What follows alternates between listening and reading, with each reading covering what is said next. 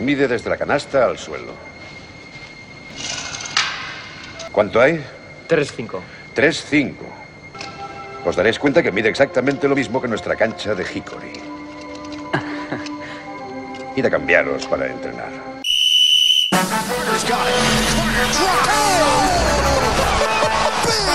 Ahí tienen a Gasol con ganas de jugársela. Espectacular,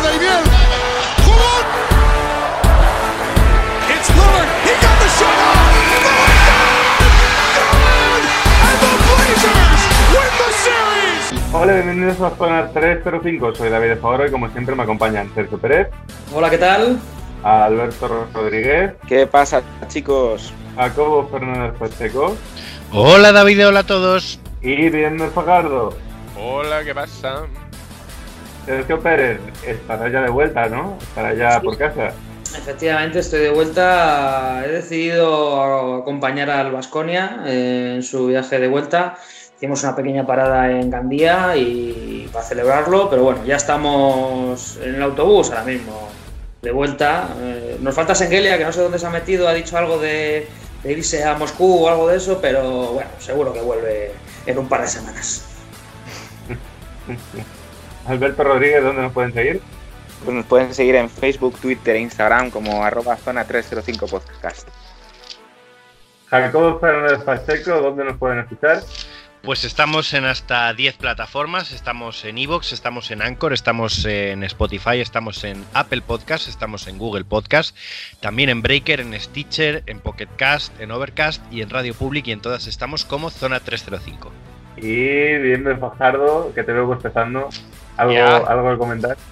Pues que es el cierre de temporada, la verdad, y, y tengo ganas de hacerlo porque ha sido una temporada larga, muy chula, y sobre todo tengo ganas del cierre no porque terminemos, sino por lo que viene después. Porque para la- próxima temporada ya tenemos mm, algunas cosas pensadas bastante chulas.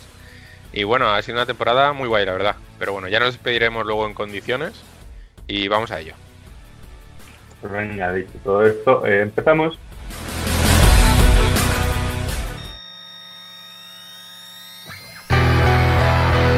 Empezamos por el final, ¿no? O por la final, en este caso. Vamos a hablar un poquito... Vamos a hablar primero de la final de la CB y luego de lo que ha sido la temporada en general. Yo abro diciendo que a mí me parece que ha sido un cierre perfecto. Me ha parecido una final súper entretenida, jugada a un gran nivel y pues, dentro de que ha sido un final un poco extraño, eh, creo que ha sido una gran manera de echar cierre a la temporada. No sé qué os ha parecido a vosotros. A mí el partido me pareció malísimo. no sé vosotros. Como partido de baloncesto, si lo analizas eh, técnicamente y dices pues es- no es una final, es un partido de la jornada 27 y tal. Dices, el partido es malo. Lo que que tiene, pues eso, esa, eh, esa- ese ambiente épico, ¿no? De, de la final. Pero coincido en que el cierre es buenísimo. O sea, acabar con una canasta ganadora en una jugada que es un churro. Literal. porque no es ni pizarra ni nada. eh, en- acorde al partido, me parece que el final es perfecto para la situación en la, en la que estábamos. Yo creo de todas formas que rara vez, y, y aunque sí es cierto que en una temporada más normal habríamos visto otro tipo de cosas, rara vez una final, un último partido de una final, es un despliegue técnico-táctico de algo. O sea, quiero decir, son equipos que de normal ya se habrían visto mm, cinco veces a lo largo de la temporada, si no más. Entonces ya se sabrían de memoria lo que hace uno y otro. Y aunque sí es cierto que el volumen de anotación no fue muy bueno, que hubo muchísimas, muchísimas, muchísimas pérdidas por parte de los dos equipos, eh, yo creo que al final era, era de esperar, pero como es en cualquier tipo de competición, al final las finales nunca se ganan por el- el- lo, lo estiloso que sea el juego de, de uno de los contendientes, sino por pura, por pura voluntad. Yo creo que fue un partido precioso en todos los, los aspectos. Yo, yo creo que sí que hay finales que se ganan por planificación, porque básicamente tú vas al partido preparando una idea, que es a lo que al fondo fueron Barcelona y Basconia. Otra cosa es que salga.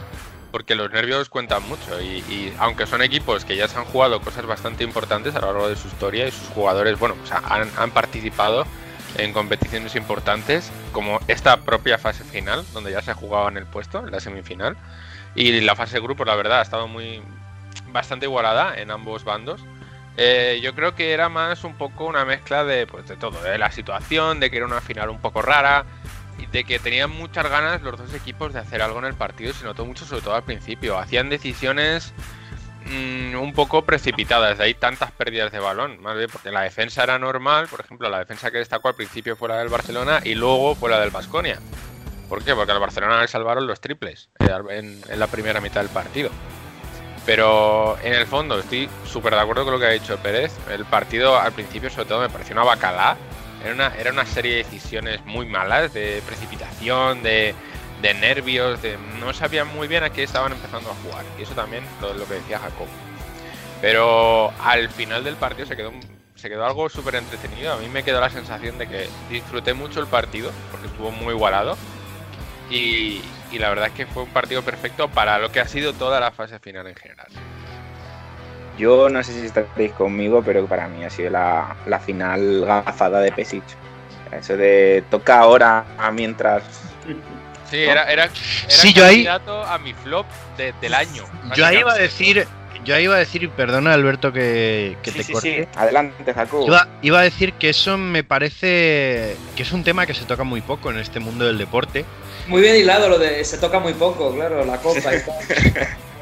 que es eh, cómo la gente más veterana y más laureada, en este caso Pesic, que es un entrenador súper contrastado, tiene muchísimos años, es muy mayor, tiene otro tipo de soberbia que quizás se destaca un poquito menos que la que puede tener, por ejemplo, un jugador joven muy talentoso o, o alguien que es muy fanfarrón y tal.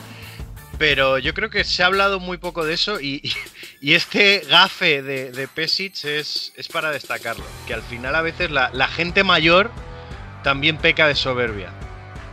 Efectivamente. Sí, yo me imagino que en ese momento Pesic habría pensado algo así como bueno, a ver, la mala suerte no existe, ¿no? Y voy, a- voy a demostrar que, que confío en mi equipo y tal, pero claro, de todos modos, una final es una final y aunque no haya traído mala suerte, lo que haces es ponerte a eso. No, que yo, a ver, yo por retomar un poco el, el tema partido, sí que es verdad que veo, veo que hay dos mitades, realmente. Una mitad más, más catastrófica, como bien decís, que en mi opinión es la primera, y una más competitiva, más táctica, más, más de banquillo, que es la segunda. Sí que es cierto que al principio, como habéis resaltado, al Barcelona le entran los triples, pero es que mm, decir que no le entran al Vasconia en la segunda mitad es, vamos, es, es cara y cruz, blanco y negro. O sea, al final es que es eh, lo que no le pasa al Vasconia en la primera mitad, le pasa en la segunda y además le sirve para, para recuperar ese tirón que hay a mitad del tercer cuarto. Entonces, bueno, yo, yo sí que a diferencia de Pérez pienso que la última, la última jugada tiene algo de pizarra. O sea, sí que es cierto que hay ahí como un barullo ¿no? de gente de repente formado y hace una puerta atrás Lucas Bildoza, pero, pero al final es, es eso, ¿no? Es timing, es, visión de juego, es organización un poco de los jugadores en la, en la cancha y no es puramente táctico, pero sí, sí tiene algo, desde luego.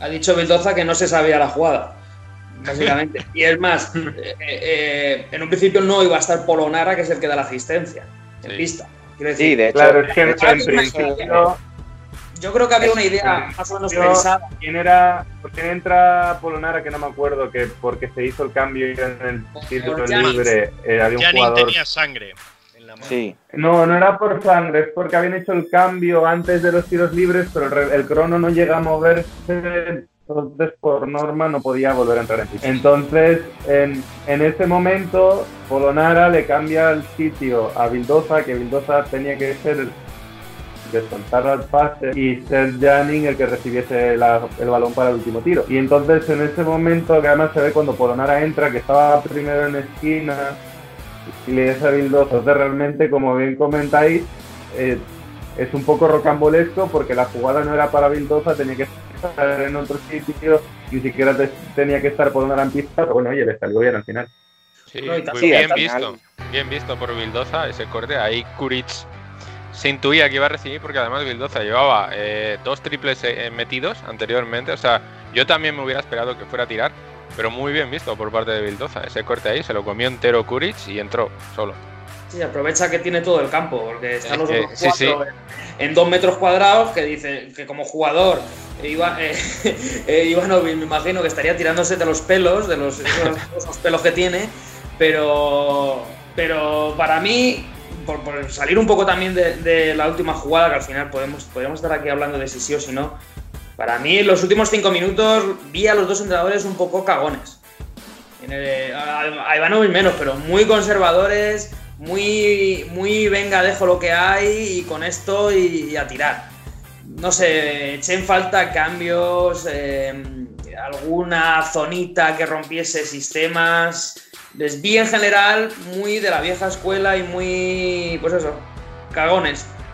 Yo estoy, estoy de acuerdo contigo en eso, porque sí que es verdad que incluso se, se fue notando eh, eh, con Sengelia el, el- el tema físico, ¿no? Es el jugarse esos cinco últimos minutos así y del tirón, sin, sin, digamos algún recurso táctico, sin, pe- sin pedir algún tiempo muerto que debería de haberse pedido, sin algún cambio, como tú dices, de dinámica de algún jugador, que tal.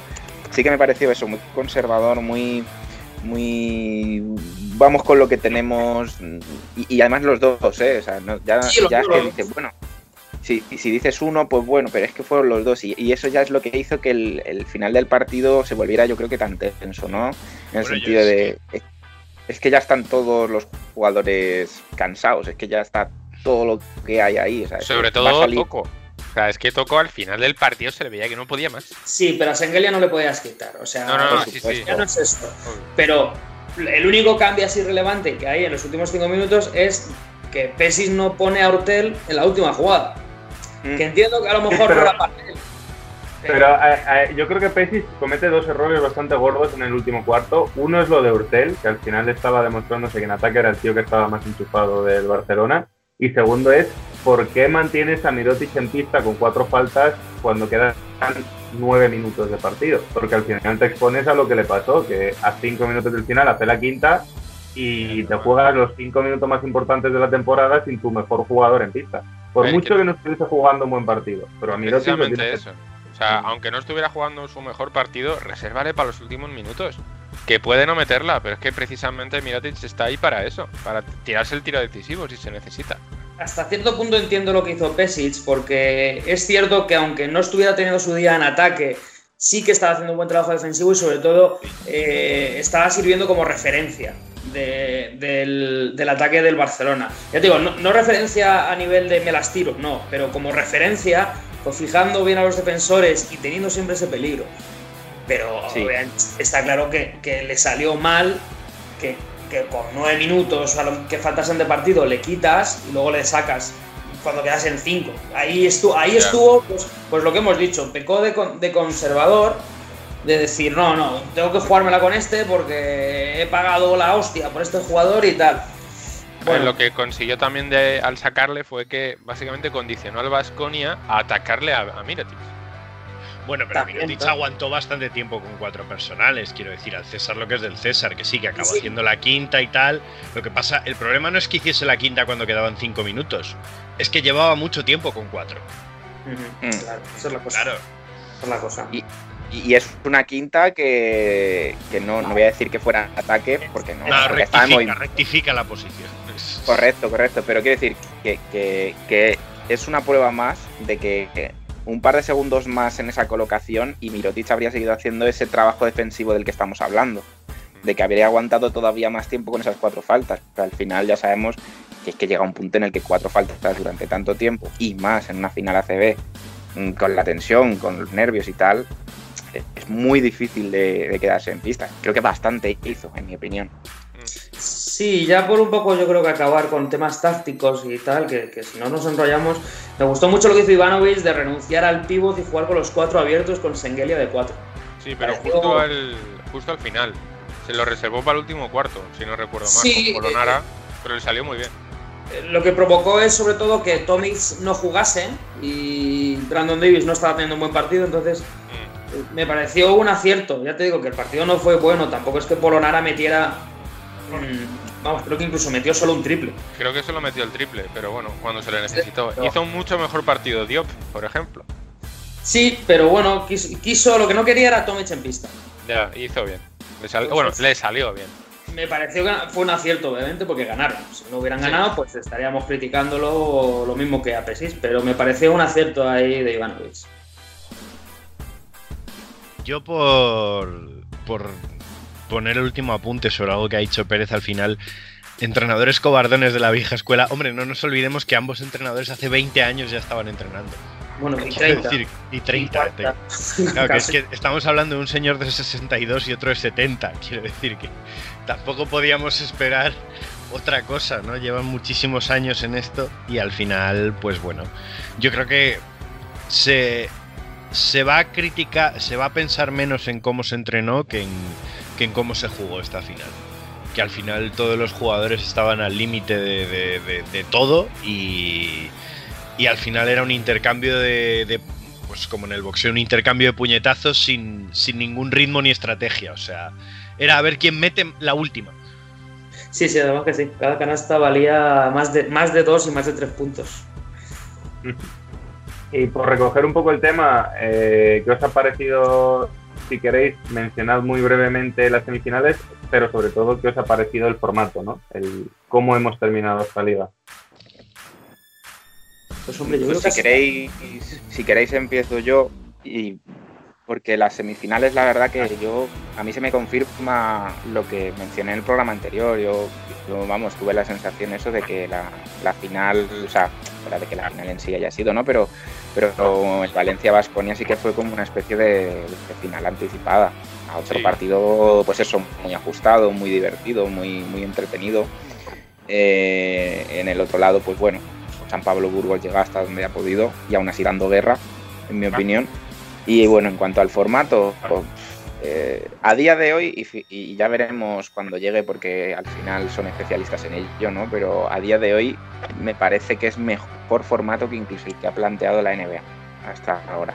Y para que yo diga eso, que sabéis que soy más aférrimo NBA, pero a nivel formato, eso de a unos partiditos pasan los que mejor estén y a partido único, que ya sabes que esto de partido único es lo mejor de lo mejor, no tienes que estar dando y tal, es fantástico. es que en general nos gustan más las finales, ¿no? Pero bueno. No, ¿Está habiendo, ¿Está habiendo mucho ruido de fondo o solo lo escucho yo? Sí, yo también lo escuchaba. Hay mucha estática, sí. Vale, parece que ya.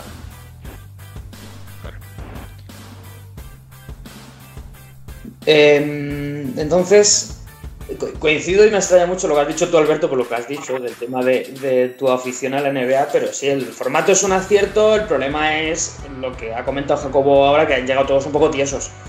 Ese es el gran problema. Eh, pero como formato seguramente será el mejor de la NBA, porque no tiene sentido jugar unos playoffs al mejor de 7 en Orlando. No le veo... Aún así te diré que creo que yo me esperaba que llegasen más tiesos, ¿eh? Es que al fin, han hecho buenas rotaciones en general todos los entrenadores. Han estado muy bien. Para mí han sido casi que los grandes eh, beneficiados en ese sentido de, de esta fase final. Antes incluso que los jugadores. Entonces, sí, es cierto que han, han llegado tiesos, seguramente más de lo que parece o nos parecía desde fuera, pero sí, creíamos que alguno iba a llegar hasta en silla de ruedas, sea, al pabellón.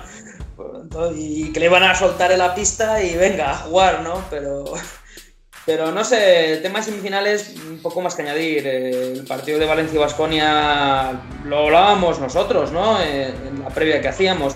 Eh, iba a ser un duelo de ritmos. El entrenador, el equipo que consiguiera imponer su ritmo, se iba a llevar la victoria. Se jugó a 60 puntos, se la llevó el Basconia, aunque fuese sobre la bocina.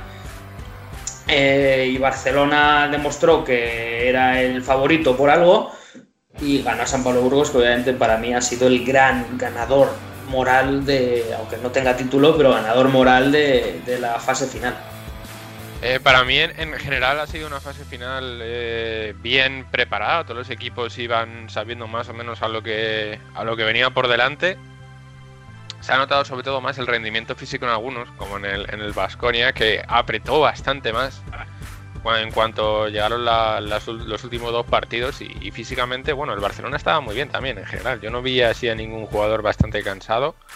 Eh, pero bueno, en sí un formato bien, en general, ya, estoy, ya hemos estado hablando de ello bastante y el resultado ha sido el esperado. ¿Teníamos ganas de ver baloncesto? Pues toma baloncesto. La primera semana sí que un poco saturado, ¿no? Tres partidos al día, todos los días, eran muchas horas por la tarde viendo, viendo partidos pero se quedaba bastante entretenido. Y luego la, fase final de la fase final, valga la redundancia, a un partido me pareció genial. Porque tampoco los jugadores iban a aguantar mucho más. Es lo que decís, no tiene mucho sentido, por ejemplo, un formato de NBA, mejor de 7. No aguantarías físicamente, seguramente. O sea, y no llevaréis una plantilla tan corta, tampoco. Tendrías a mucha gente esperando por si hay lesiones, necesidad de descansar Mira, por ejemplo, lo que pasó con Dublevich. Dublevich no ha tenido una muy buena fase final porque estaba, estaba un poco tocado y se le notaba.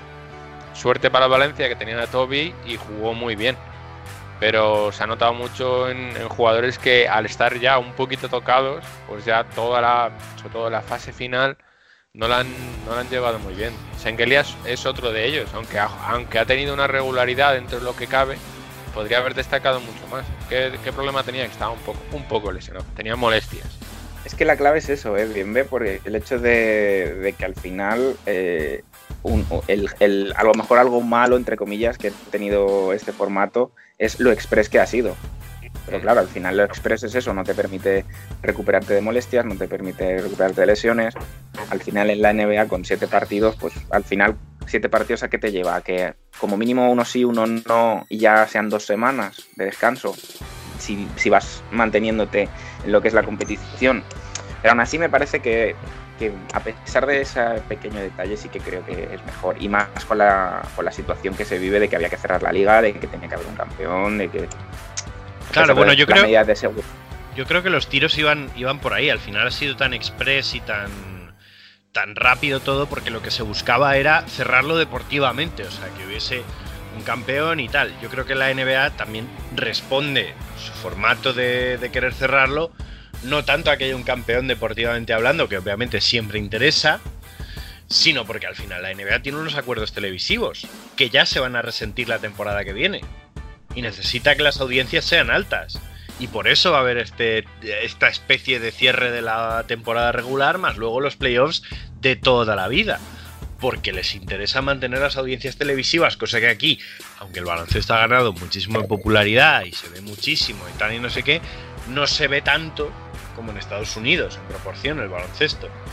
Entonces, al final yo creo que e-, esa ventaja del formato rápido, express, nace de que al final se hizo por, más por una cuestión deportiva que por una cuestión de marketing. Yo estoy de acuerdo en parte con Jacobo, quiero matizar un par de cosas, pero voy a, voy a empezar por donde iba a empezar y luego me, meto ahí intento ser lo más breve posible. Creo que la CB, si nos vamos a poner a comparar con la NBA, la CB ha comprendido o se le permite más que la NBA entender que esto es una situación excepcional. Y una situación excepcional requiere determinar de una manera excepcional. Es decir, en otro campeonato que se decida a dos, tres partidos entre cuatro equipos, nos parecería injusto, porque estamos acostumbrados a que al final un partido malo lo puede tener cualquiera y el formato playoff te da margen a, a poder tener ese partido malo, ¿no? Ahora bien, en cambio, en una situación como esta, se entiende que es la mejor manera posible y nos ha permitido poder disfrutar más o menos de todos los partidos, porque además los jugadores no estaban como para jugar 3-4 partidos en cuestión de contra el mismo equipo, luego otros tantos contra el otro equipo, bueno, ya sabemos cómo es la cosa. La NBA, en cambio, está, como bien dice Jacobo, está muy, muy, muy marcada y muy condicionada por temas de contrato. En este caso, eh, lo que quiero matizar es que yo creo que no es tanto contratos televisivos, porque al final probablemente si lo que quieren es dar un puño sobre la mesa y demostrar la audiencia que tienen y tal, les interesaría más un formato como este. No olvidemos que en la NBA cuando las finales de verdad lo rompen es cuando se juega un séptimo partido, porque los grandes eventos deportivos en Estados Unidos son la final de la Super Bowl, son eventos que son a partido único. Entonces cuando hay un séptimo partido lo ve todo el mundo. Cuando es a cuatro o cinco partidos es más complicado que la gente se conecte a verlo. De esa manera, unos playoffs como estos a partido único probablemente tendrían muchísimo tirón. ¿Cuál es el problema? Yo creo que lo estamos viendo en... Eh, Sabéis que va a haber dos burbujas, ¿no? La de Orlando, que es donde van a estar los equipos que se jueguen los playoffs, y van a hacer otra burbuja lamentable, que probablemente lo metamos luego en el club, de los ocho peores equipos de la NBA. ¿Por qué se va a hacer esto? Porque por contrato ya sabemos que el sindicato de jugadores tiene muchísimo poder, cosa que a mí me parece bien, que se les reconozca a los jugadores su, su importancia en la liga, pero eh, al final los jugadores cobran un poco también como por partido. Entonces, si esos ocho equipos juegan menos partidos, esos jugadores van a cobrar menos. Con lo cual ya estamos desprestigiando un poco eh, los partidos y el formato con tal de que todo el mundo cobre lo que tiene que cobrar. Que es, es verdad que pues eso, cada uno tiene sus contratos, no todos cobran millonadas y tienen que cobrar su dinero y lo que queráis. Pero eh, aquí ya estamos metiendo eh, requisitos y cosas de economía y de dinero que no tienen nada que ver con realmente el espectáculo deportivo y con lo que sea mejor para la competición. Y yo creo que es el problema que estamos viviendo con la NBA, que quieren cumplir un cupo de partidos jugados que por contrato para que todo el mundo cobre su parte tienen que jugar y esa no es la mejor manera desde un punto de vista deportivo, la mejor manera desde el punto de vista del marketing y de ahí que a mí personalmente no me convenza. No sé, yo es que al final el, tema de que se haga la, la burbuja lamentable esta, eh, lo entiendo. O sea, lo entiendo porque aquí vendrán como siempre las críticas de que son atletas y ganan muchísimo dinero, ¿vale? Pero es que es su medio de vida. Ellos tienen que jugar esos partidos porque es su medio de vida. Ellos no tienen la opción de decir, "Mm, me voy a trabajar al kiosco de mi de mi primo el de Minnesota. Es su medio de vida. Aunque sea un medio de vida muy elevado, ganen muchísimo dinero, etcétera, etcétera, es su medio de vida. Es por lo mismo por lo que los tenistas en su momento se revolucionaron porque no les dejasen entrenar y tal y no sé qué. Al final, la vida de un deportista es muy corta y no puedes permitirte perder un año. Depende un poco de tu tren de vida, pero no puedes permitirte perder un año porque una vez cumplas los 40 no sabes cuál va a ser tu futuro. Por mucho dinero que tengas. Entonces yo entiendo que la NBA dentro de eso, que sí, no es lo mejor para el espectáculo, para la competición ni nada, pero es que ante todo es un modelo de negocio. Y el principal asset de ese modelo de negocio son los atletas, con lo cual hay que tenerlos contentos. Solo matizar un, poquito de cosas. Acabo, no coincido nada con lo que acabas de decir del tema de que a partir de los 40 yo no sé qué me para. Para eso puedes estudiar, puedes invertir, puedes hacer cosas como jugador. Pero bueno, eso es otro tema que es, que como nos pongamos a discutir se nos va. Y luego sí que coincido con David con el tema de la burbuja de la vergüenza, que es como la llamo yo, eh, que bueno, es que va a haber partidos seguramente eh, que van a ser más vistos de esa burbuja que de la de Orlando, que en un principio es la buena. Entonces, a ver cómo se gestiona eso, porque luego habrá partidos que se solapen, entonces es todo, no sé, han querido mantener lo máximo posible el formato actual y no, deportivamente hablando, no tiene ni pies ni cabeza, pero como somos unos enfermos, lo veremos. Entonces, al final, ¿quién gana? Ellos. Y en resumen, por recoger mi idea, eh, muy a favor del formato ACB para este contexto. Creo que ha funcionado muy bien. Para la situación en la que estábamos era la mejor manera de cerrar. Y hablando de cerrar, vamos a cerrar esto porque nos hemos ido por los cerros de Úbeda y por las ramas todo a la vez. Y creo que ya es momento de cambiar un poco, a no ser que alguien quiera un último comentario, que dejo que alguien diga lo último si quiere. Y si no, pues muchas gracias a todos por este debate que en principio era la CB y ha sido de muchas cosas. Y nos vamos con la primera pista del jugador misterioso.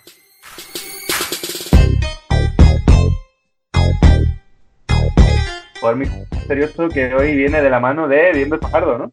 Eso es. Y la primera pista es que podríamos decir que le gusta bastante el USS Enterprise.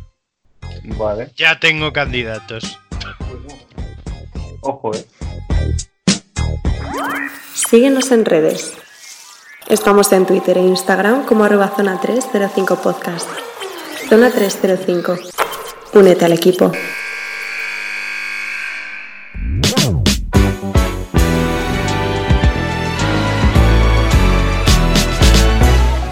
Ahora nos vamos con una sección eh, habitual, que es la máquina del tiempo, eh, con un piloto no tan habitual, que soy yo, que le he robado a Sergio Pérez.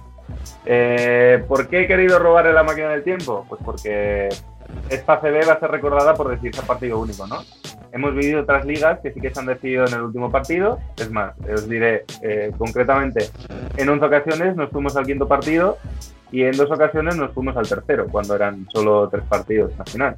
Pero esta va a ser la única vez que se, que se haya decidido a partido único, ¿no? ¿O no? Esa es la teoría, ¿no? Bueno, pues vamos a volver atrás en el tiempo hasta la temporada 82-83. Las sombreras y el rock and roll están a la orden del día. En Estados Unidos, eh, los Philadelphia 76ers de Moses Malone están de camino a uno de los playoffs más dominantes de la historia. Y en España, pues Felipe González acaba de ser elegido presidente del gobierno. Hace unos meses que hemos sido anfitriones del Mundial de Fútbol. Y la Liga de Baloncesto, pues se sigue llamando Liga de Primera División. Y se juega, eh, valga de redundancia, en formato de liga. O sea que quien más puntos tenga al final de la temporada gana. Además, eh, se contabilizan los empates. O sea, es igual que lo que es la liga de fútbol ahora, ¿no? Con la puntuación de dos puntos por victoria, un punto por empate y ningún punto por derrota. Aunque la verdad es que los empates no parecen preocupar a los dos favoritos al título. El Barcelona llega a siete jornadas del final con una única derrota en el casillero frente a, pues eh, como a todo el mundo le sorprenderá mucho escuchar, al Real Madrid, que ha ganado todos los partidos hasta el momento. No solo ha ganado todos los partidos hasta el momento, sino que de las 26 ligas que se han jugado hasta ahora, 22 las ha ganado el Real Madrid. O sea que podemos hablar de claro favorito al título, ¿no? Sí, que os podéis imaginar que cuando a siete jornadas del final de la liga, en la jornada 20, el Madrid visita el Palau, pues los culés saben que su única baza para pelear la liga es ganar ese partido en casa y forzar un desempate. Y es que por normativa, en caso de empate a puntos, no se mira eh, ni a veras directo, ni puntos totales, ni unas faltas, ni nada por el estilo. Se juega un partido de desempate. Algo que en estas 26 ligas que hemos jugado hasta ahora no ha pasado nunca. Y que esta es la última ocasión de que pase. Pues que, puesto que el año que viene se cambia el formato de liga, se va a llamar ACB y va a haber unos playoffs por el título, como, como la NBA, ¿no? Pues en ese contexto, el 12 de febrero se juega el Barça-Madrid en el Palau. Una guerra pues, que arrancaba tensa de- desde antes del salto inicial, ya que por enfrentamientos entre la directiva catalana y Televisión Española, solo se retransmitió el partido por TV3, con lo cual es muy complicado encontrar imágenes de este partido del que, del que vamos a hablar a continuación. Eh, los quintetos son de los, fans, de los que los fans que peinan canas o se llaman Pérez saben recitar de memoria. Son Solozábal, Epi, Civilio, De la Cruz y Stark por el lado blaugrana y Corbalán, Delibasic, López Iturriaga, Fernando Martín y Romay por el lado blanco. Voy a intentar ser breve, pues porque habrá quien nos escuche y diga, eh, oye, esto está todo muy bien, pero me estás hablando de un partido, de una final de liga y esto es un partido de temporada regular, ¿no? O incluso de, pues eso, de temporada. Calmaos, ya, ya llegaré. El partido empieza con un Madrid intentando imprimir el ritmo de contraataque con el que jugaba en aquella época y empieza con un pequeño parcial de 6 a 0, pero el Barça rápidamente eh, vuelve a empatar el partido. La primera mitad, recordemos que por aquel entonces se jugaba dos mitades, no había cuartos, se mantiene igualada hasta que los blancos tienen un arreón final de primera mitad y terminan ganando 36 a 45, con lo cual ya la liga empieza a dar algún caminito hacia la capital, ¿no? Empieza a caminar un poco hacia allí. Una sensación que aumenta cuando a mediados del segundo periodo el Madrid se pone 13 arriba.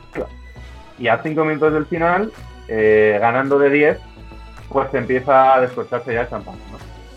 Romay es expulsado por faltas, pero bueno, malo será eh, que se dejen remontar esos 10 puntos. ¿no? El Barça se agarra al partido con uñas y dientes, pero a minuto y medio del final el Madrid gana de 6. No hay línea de 3 y el empate les vale, con lo cual eh, lo tienen todo de cara ahora. Excepto la segunda expulsión, esta vez la del base, Corbalán.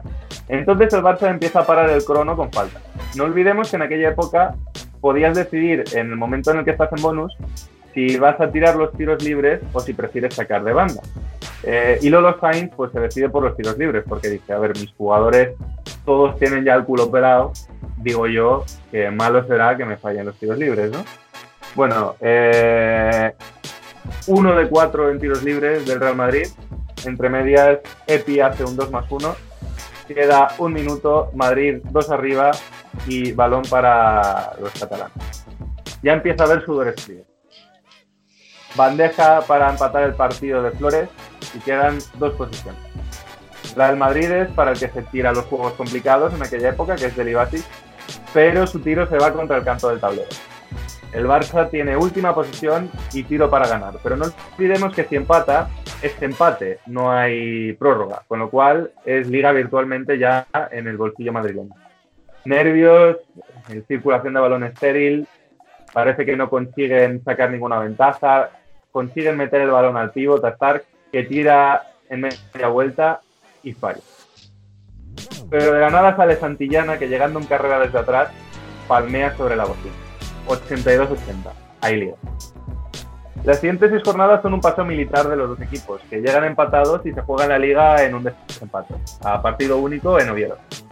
Y diréis, oye, pues si te has sacado estos cinco minutos largos del partido de liga, pues te vas a tirar 10 o 15 minutos hablando de la final, ¿no? Pues bueno, el Madrid anota 8 puntos en los primeros 10 minutos de partido y nunca llega a ponerse por delante. El Barça logra su máxima ventaja eh, por, 69-58 hacia el final del partido.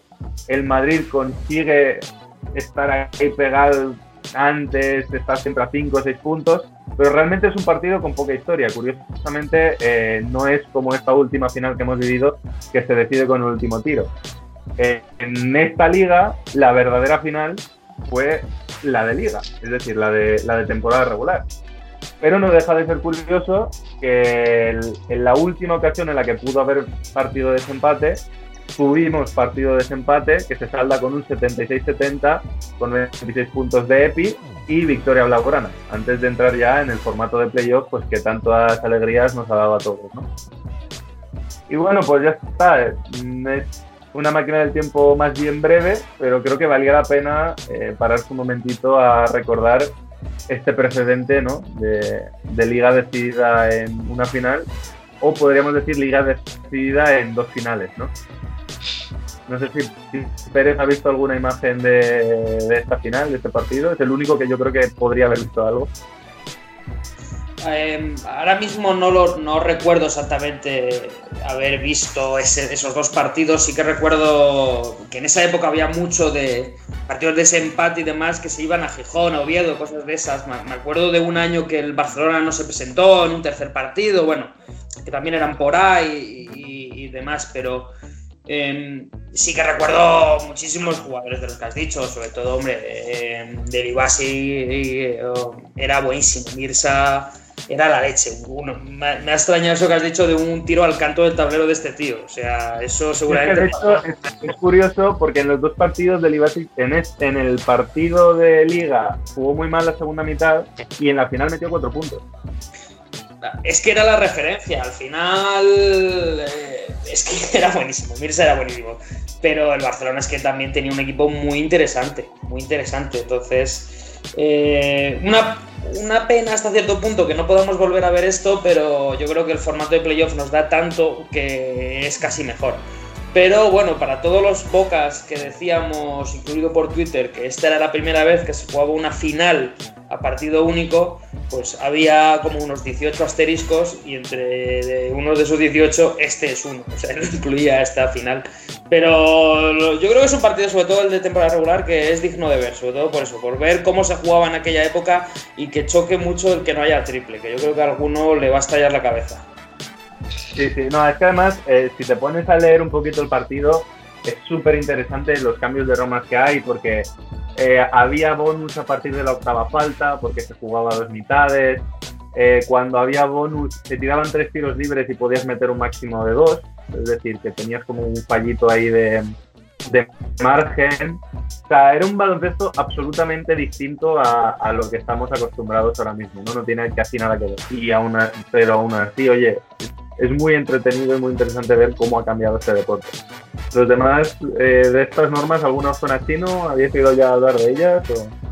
No, yo, por, yo no había oído hablar de ni de vamos ni de ni del estilo ni del partido ni nada de, lo relacionado pero me ha gustado mucho cómo lo has contado porque básicamente ha sido como verlo en directo Entonces, eh, enhorabuena, David. Me ha gustado mucho la sección. Eh, me ha gustado este cambio de, de orador, eh, pidiéndole Eh. perdón por adelantado a Pérez. Pero bueno. Pero muy, muy guay, la verdad. Este palo. No, gratuito. No, no, al revés. O sea, me ha gustado mucho porque tú, tú nos has enseñado el camino. Tú diriges la máquina del tiempo. Sí, sí, eso mismo le dijeron a George Lucas antes de comprar. Pues nada, chicos, si no tenéis nada más que comentar, nos vamos ya con la segunda pista jugador misterioso.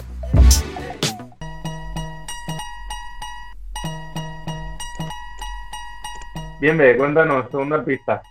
Ok, pues fue seleccionado en el draft de 2003, ¿vale? Uno de los más famosos de la historia. Eh, una de las curiosidades es que acabó ostentando el récord de triples anotados en el equipo que le seleccionó en este draft. Síguenos en redes. Estamos en Twitter e Instagram como arroba zona 305 podcast. Zona 305. Únete al equipo.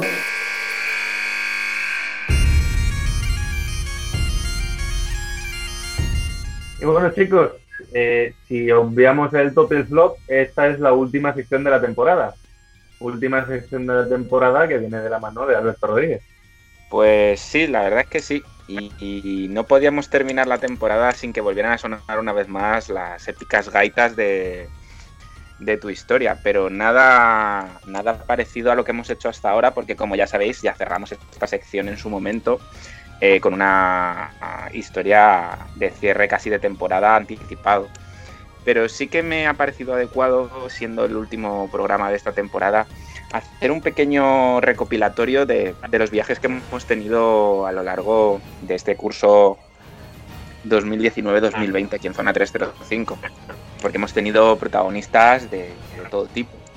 Eh, no sé si recordaréis por dónde hemos ido pasando, pero, pero tu historia es que empezó en la India. Empezó en la India, de la mano de, Pedro, que fue el, pionero, ¿no? El, primero que se atrevió a, darnos ese voto de confianza para, para hablar de su historia. Y, bueno, la verdad que fue una historia que yo creo que no podríamos haber tenido la, la suerte de empezar con alguna mejor. Luego, por supuesto, vinieron más detrás. Eh, el padre de uno de nosotros decidió contarnos una pequeña, breve e intensa historia de cómo lleva a su hijo al baloncesto. Es Sergio Pérez. Porque El hijo no hace ni caso del partido. el hijo no hace ni caso del partido. Eh, y, y bueno, claro, luego, luego el, tu historia da ese girito, ¿no? De, de- de que parece que vuelve a nosotros eh, y de repente llega Roberto. Es un jugador que en su momento pudimos tener el placer de llevar tanto David como yo. Eh, con esa otro tu historia tan, tan personal. Y cuando ya pensábamos que el tu historia no iba por buenos derroteros, ¿eh?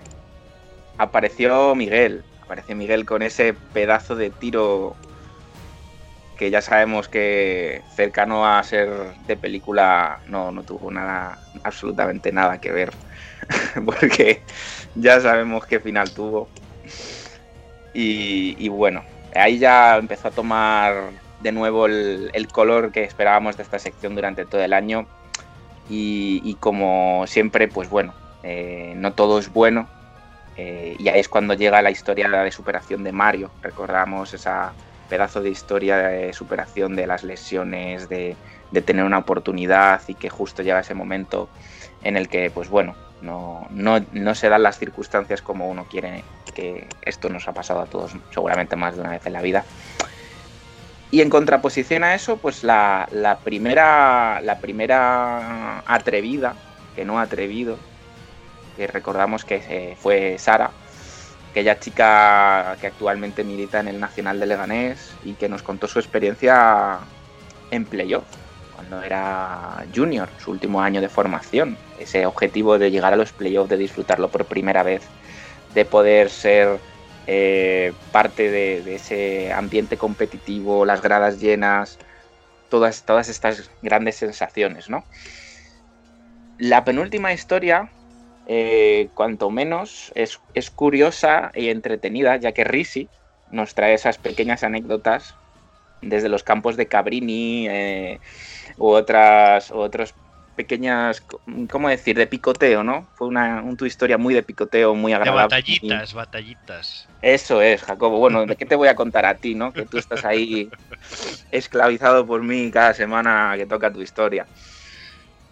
Y, y bueno, y qué decir del, del final, ¿no? Eh, la época que hemos vivido, las circunstancias en las que todavía hemos estado y lo que implica volver a casa de, estar jugando al máximo nivel en Estados Unidos a nivel universitario y las peripecias y el periplo que supone volver en medio de una pandemia desde Pensilvania, parando por Boston, yendo hasta Barcelona y afortunadamente llegando a respectivos casos Madrid y Galicia en el caso de Laura y de Esther.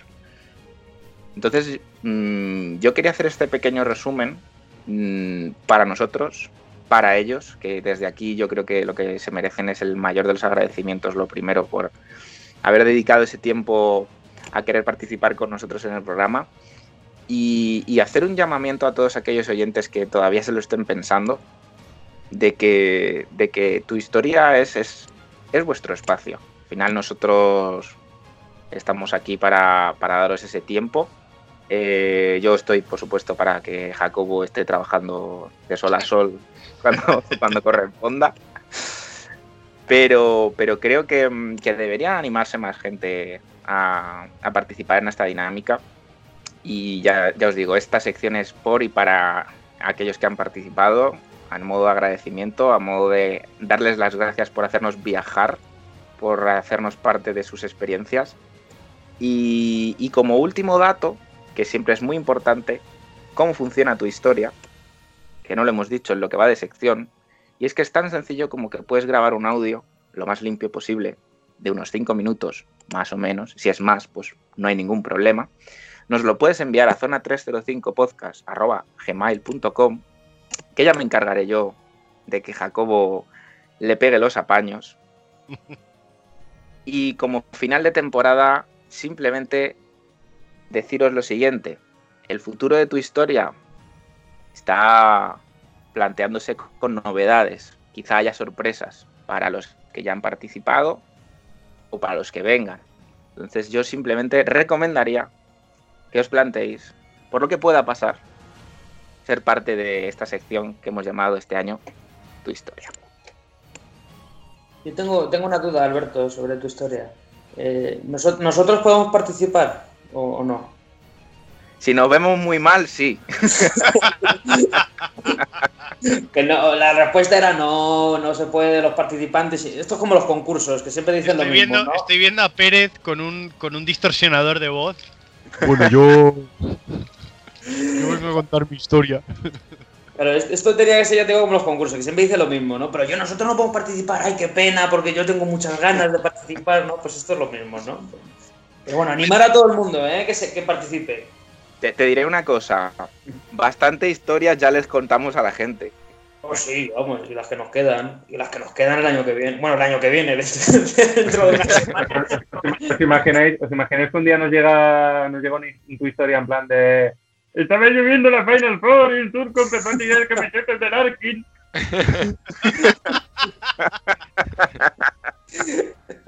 Oye, hubo mucha gente allí, ¿eh? No estaba yo solo. Me habría encantado que estuvieras tú solo, cogiendo todas las camisetas. Ojalá. Yo con haber cogido una me valía. Pues nada, muchas gracias Alberto por este repaso a la sección y muchas gracias a todos y todas los, los que hayan participado y animamos a la gente a que participe más el año que viene porque como bien dice Alberto, a lo mejor no os lleváis solo el gusto de escuchar la sección. Y ahora sí, nos vamos con la tercera pista del jugador misterioso.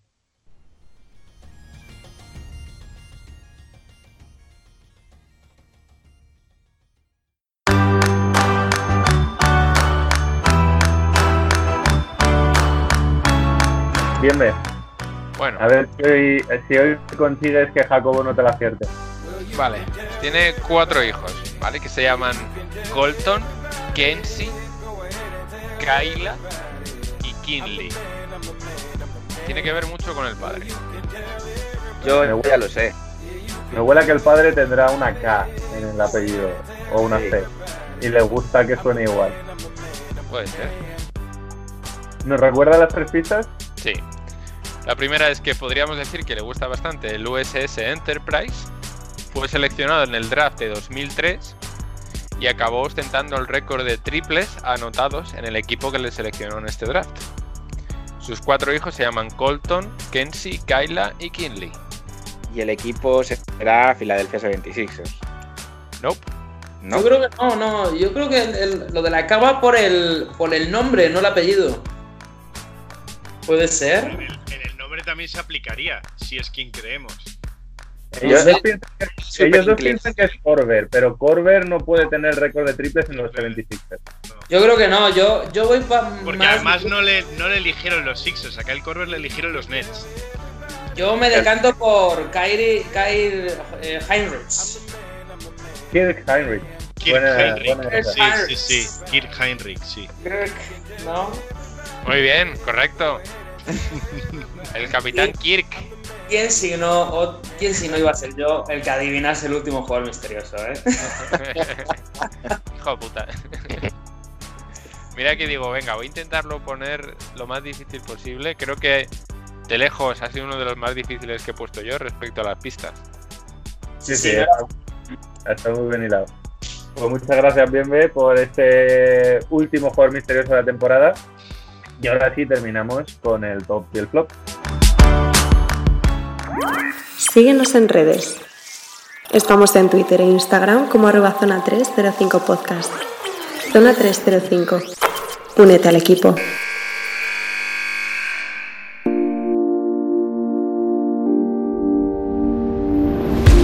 Un top y un flop que hoy, eh, para romper la dinámica, permitidme que lo empiece yo con una canción que es Cumpleaños feliz. Cumpleaños. Años feliz. te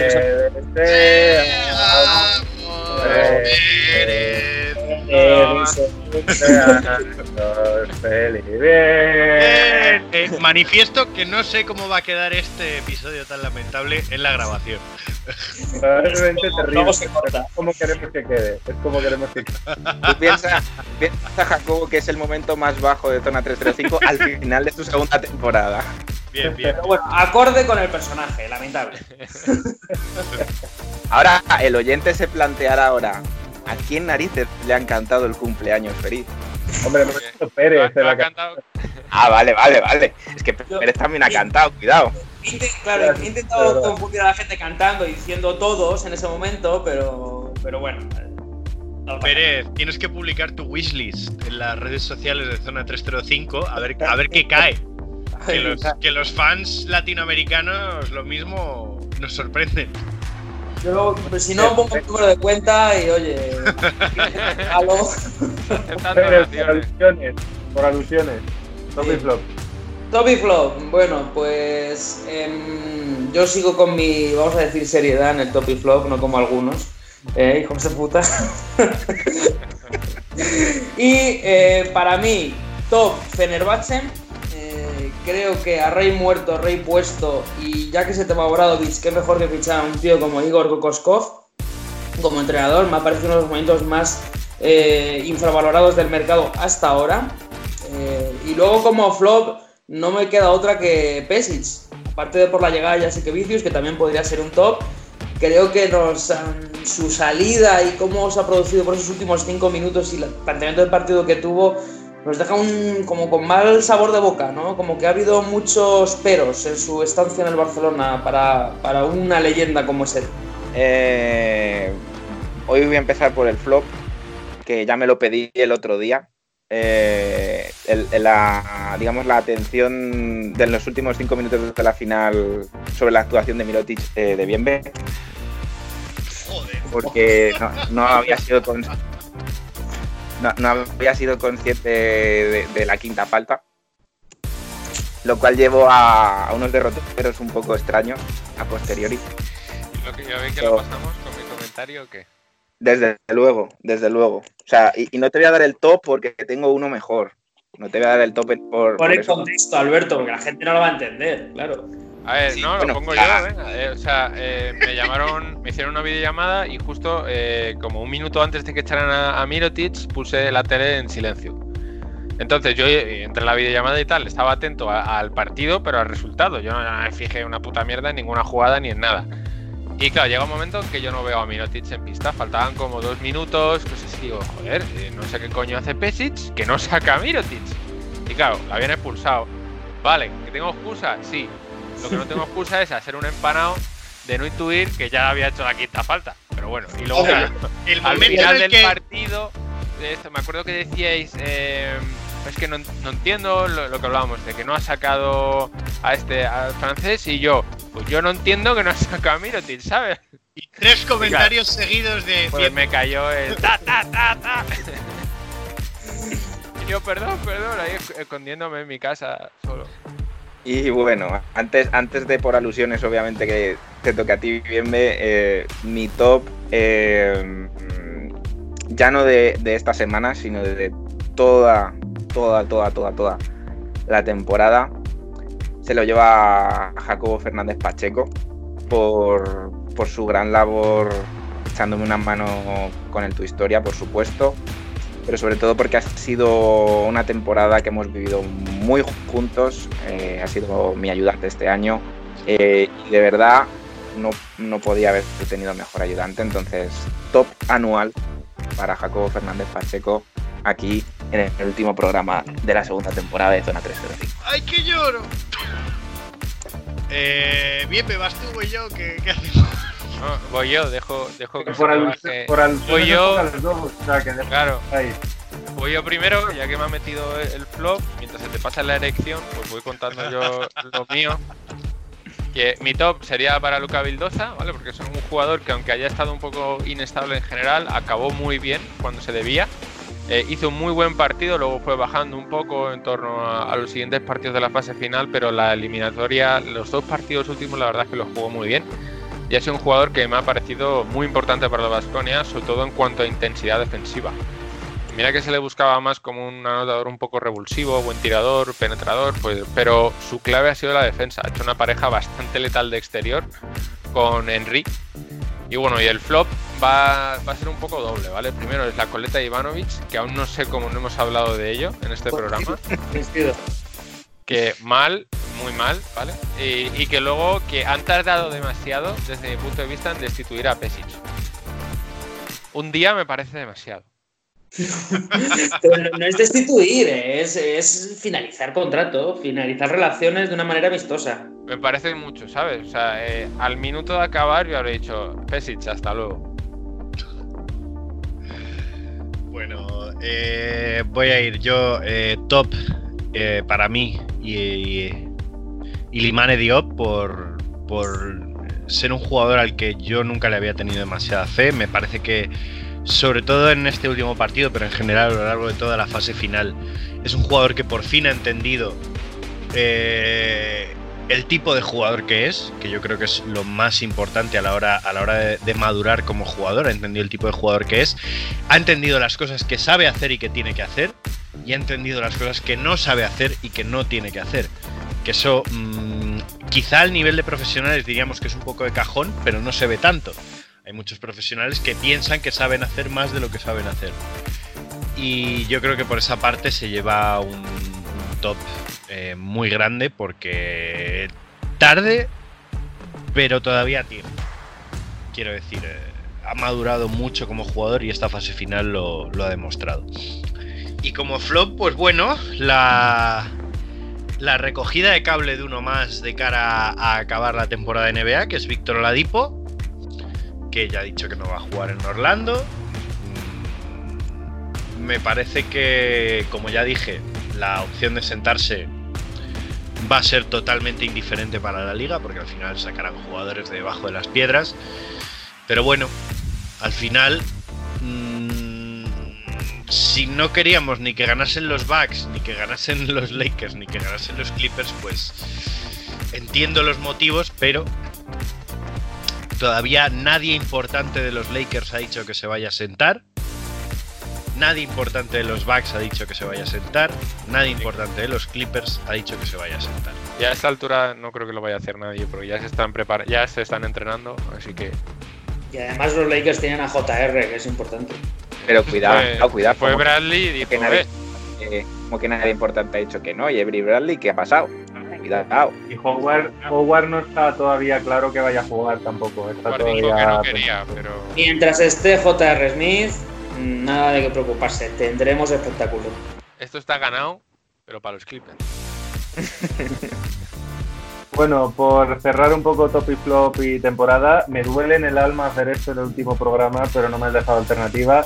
Flop para Alberto Rodríguez por tirar a los leones a un compañero de programa y a idear los trapos sucios en directo. O sea, ¿qué clase de compañerismo es este? Escucha, ha sido un todo, ha sido un todo en uno, ¿eh? Le he dado el flop anual y luego le he puesto la zancadilla sin querer. Sí, sí, totalmente. Y top, bueno, en lo personal al cumpleañero y mm, enamorado de la gran parte de nuestros fans, que es su favorito, Sergio Pérez. Y en lo general a todos vosotros por esta temporada que hemos vivido tan intensamente, que se cierra y, que dentro de poco pues ya estaremos todos juntos dando por saco con la tercera temporada de Zona 305. Y para terminar, Jacobo, eh, eh, ¿con qué canción quieres cerrar temporada? Pues cerramos con una canción de eh, Brian McKnight, un artista RB de allá por finales de los 2000, que en esta canción que se llama Hold Me, Abrázame, eh, hablando de jugadores que tuvieron ciertos pinitos en la industria musical, tiene un invitado muy especial que hasta aquí puedo leer. Con lo cual tendréis que escucharos la canción para saber quién es ese invitado tan especial. Primera pista del jugador misterioso, ¿eh? Pues con la canción del jugador misterioso y Hold Me nos despedimos hasta la temporada que viene. Adiós. Hasta luego. Brian McKnight, Track Masters. Here we go. Kobe.